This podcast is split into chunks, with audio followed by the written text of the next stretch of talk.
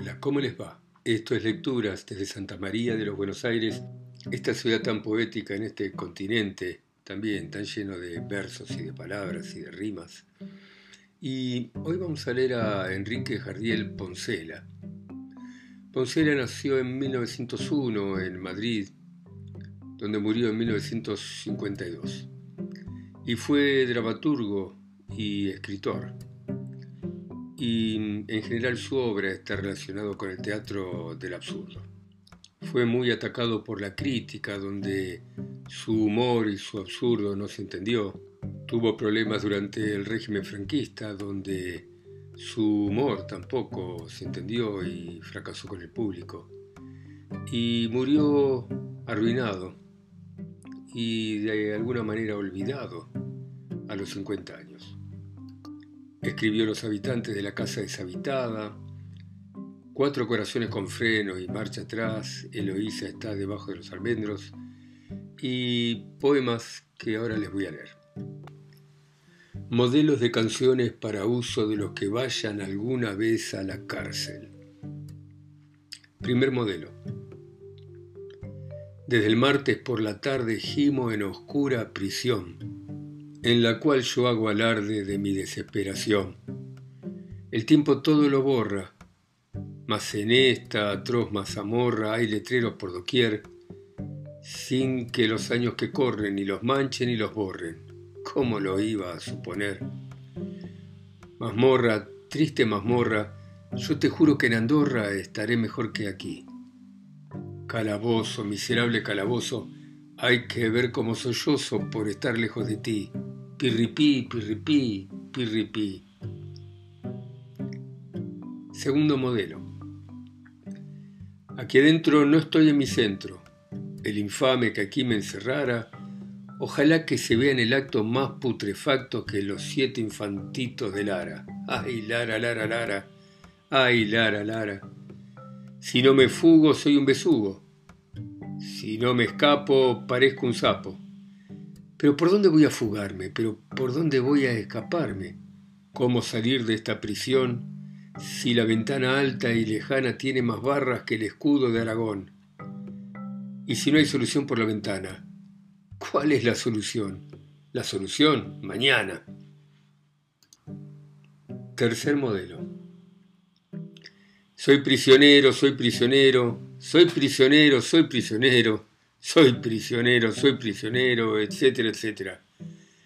Pero me aburro como un percebe, como una ostra, como un cangrejo, y si a salvarme nadie se atreve, voy a odiñarla de puro viejo con el entrecejo blanco cual la nieve, cual la nieve de los Cárpatos, cual la nieve de los Arpes, cual la nieve de los Piri, Pirineos catalanes.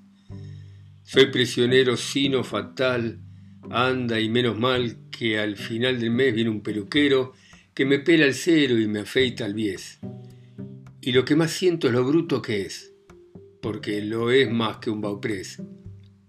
Taca tacatá, taco tacatín, chimba chimbachá, chimba chimbachín. Este ruido debe hacerse frotando una lima contra los barrotes de la ventana y gracias a esas palabras que pertenecen a la magia negra, se verá que los barrotes no tardan en ser cortados facilitando la huida. Poemas ultraístas. Ofrezco a los lectores varios poemas ultraístas que hice anteanoche para alejar de mi cerebro la idea taladrante de que mañana o pasado tendré que pagar el alquiler de la casa. Mi amada.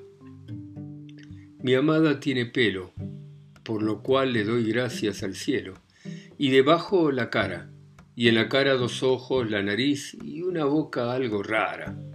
Después el cuello, torneado y esbelto, igual que el del camello, y dos hombros y dos brazos de línea gentil y grata, y dos manos con las que ata de sus zapatos los lazos. Tiene pecho, caderas y espalda, y un vestido con blusa y con falda. ¿Qué más cosas tiene por fin? Ah, sí, tiene una casa en Chamartín. Poemas varios. Nueva York. Una ciudad con dos ríos, chinos, negros y judíos con idénticos anhelos, y millones de habitantes pequeños como guisantes vistos desde un rascacielos. En el invierno un cruel frío que hace llorar. En estío un calor abrasador que mata al gobernador, que es siempre un señor con lentes, y a los doce o trece agentes que llevaba alrededor. Soledad entre las gentes, comerciantes y clientes. Un templo junto a un teatro, 23 o 24 religiones diferentes, agitación, disparate, un anuncio en cada esquina, jazz band, jugo de tomate, chicle, whisky, gasolina, circuncisión, periodismo, 10 ediciones diarias, que anuncian noticias varias y todas dicen lo mismo. Parques con una caterva de amantes que están sobre la hierba entre mil ardillas vivas. Masas con fama de activas pero indolentes y apáticas. Estrellas, actrices, divas y máquinas automáticas. Oficinas sin tinteros con calamazús, ficheros con nueve timbres por mesa y con patrones groseros con caras de aves de presa. Espectáculos por hora, sándwich de pollo y pepino, ruido de remachadoras, magos y adivinadoras de la suerte y del destino. Hombres de un solo perfil, con la nariz infantil y los corazones viejos.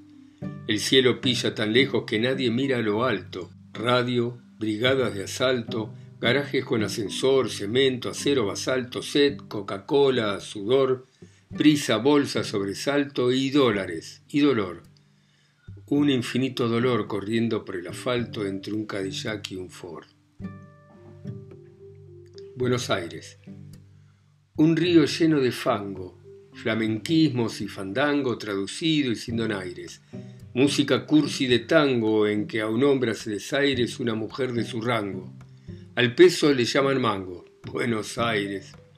Razón cuarta, razón quinta, ininterrumpida cinta de ediciones en reata, donde una prensa barata escribe, describe, pinta, relee, cuenta, relata, le da a la ciudad la lata y hace al río de la Plata un negro río de tinta.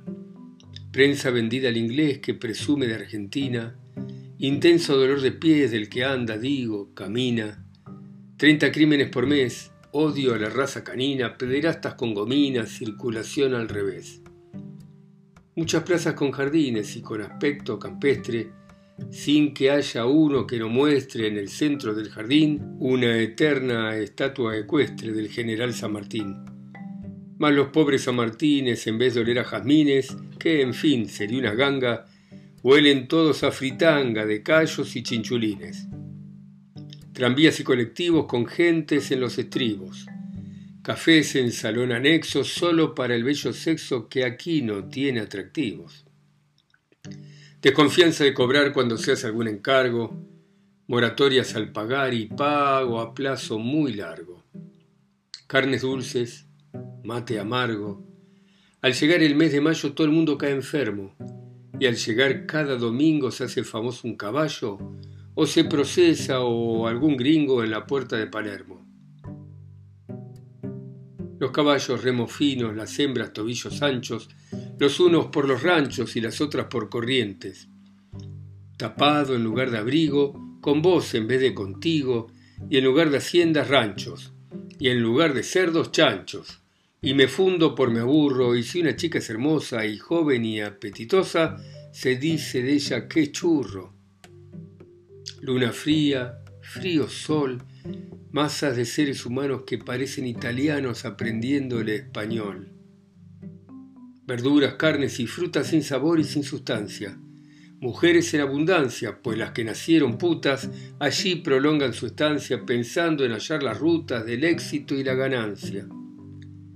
Bares con su vitrolera que a través de la vidriera todos sus encantos muestra, que en enseñar es maestra, más maestra en la escuela federal. Inacabado. Un marido de ida y vuelta, aleluyas. Todo el mundo se ha vestido para un baile de disfraces, y Leticia y su marido regañan y hacen las paces. Y él, que viste de torero y que acostumbra a ceder, se afeita la barba al cero por dar gusto a su mujer. Surge el drama de repente y el marido, ante aquel cisma, se muere de un aneurisma de la aorta descendente. Aún se lía más la trama, pues muerto él, el tiempo pasa y Leticia va y se casa con el culpable del drama. Y a partir de ese momento empiezan a ocurrir cosas de tal modo misteriosas que nos clavan al asiento. Y hay un lance divertido que en forma clara y resuelta nos demuestra que el marido es un tipo de ida y vuelta. Enferma la mar de gente y todo el que no lo está anda de acá para allá con bolsas de agua caliente. Y el marido y su rival se ensarzan y arman un lío de padre y muy señor mío al que no se ve el final.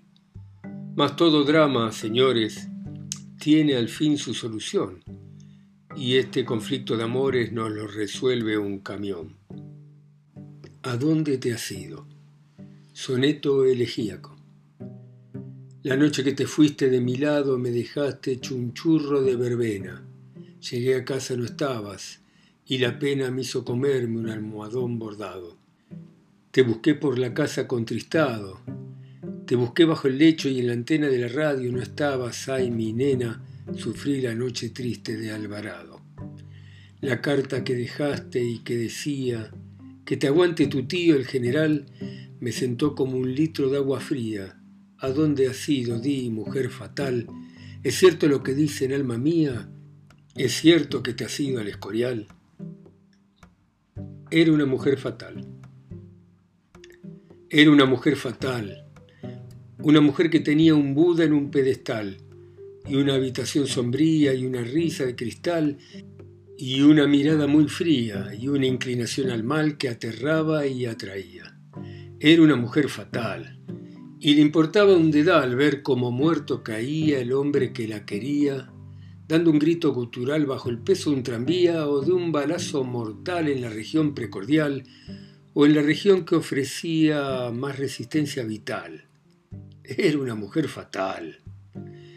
Y todo le daba igual si a sí mismo no atañía su egoísmo era brutal, su soberbia proverbial, su maldad descomunal.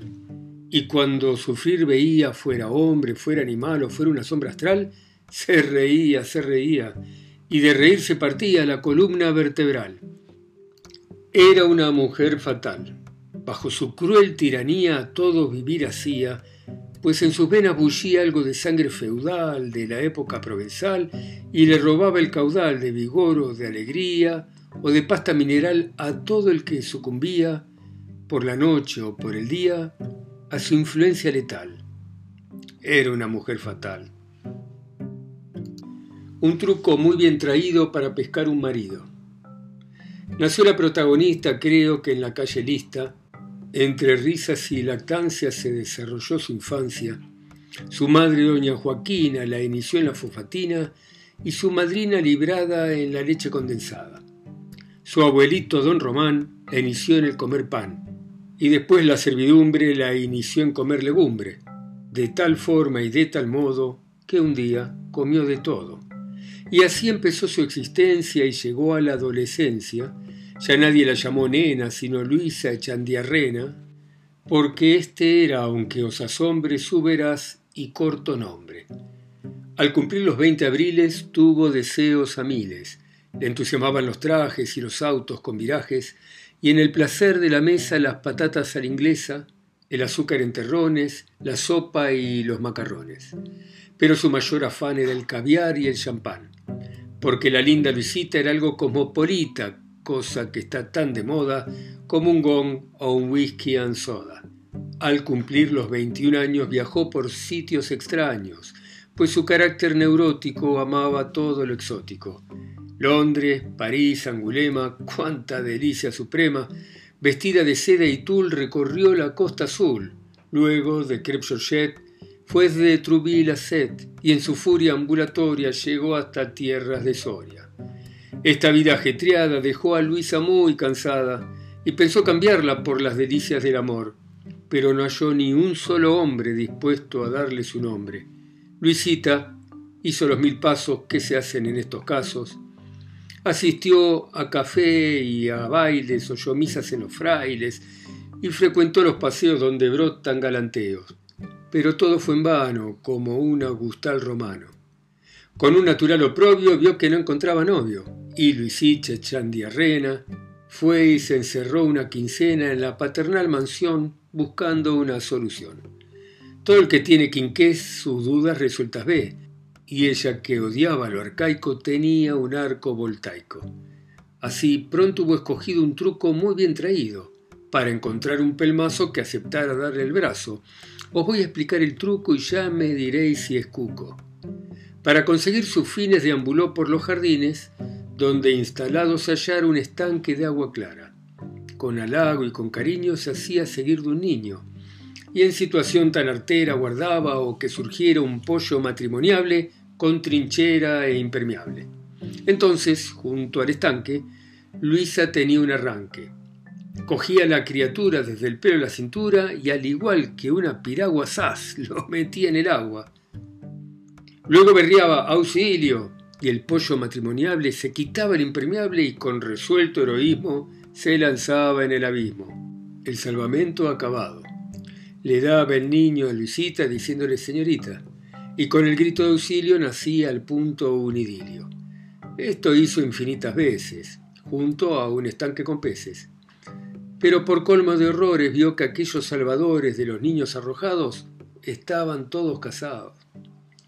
Cierta tarde de febrero topó al fin con un soltero. Tiró a ver si le salvaba al niño que le quedaba, y el pollo se echó el pilón igual que se echa el telón. Pasaron tres cuartos de hora y un tren sin locomotora. Y después de pasar esto, pensó un lance bien funesto, y fue que el pollo en cuestión no salió ya del pilón porque olvidó declarar que no sabía nadar. Luisita, al fin, según creo, renunció al bello himeneo, y yo, pues también me callo, peor es himeneallo. Bueno, muy bien, muy simpáticos estos poemas de Enrique Jardier Poncela. Gracias por escucharme ustedes en sus países, ciudades, continentes, islas. A mí que estoy acá solo, en Santa María de los Buenos Aires. Gracias, chao.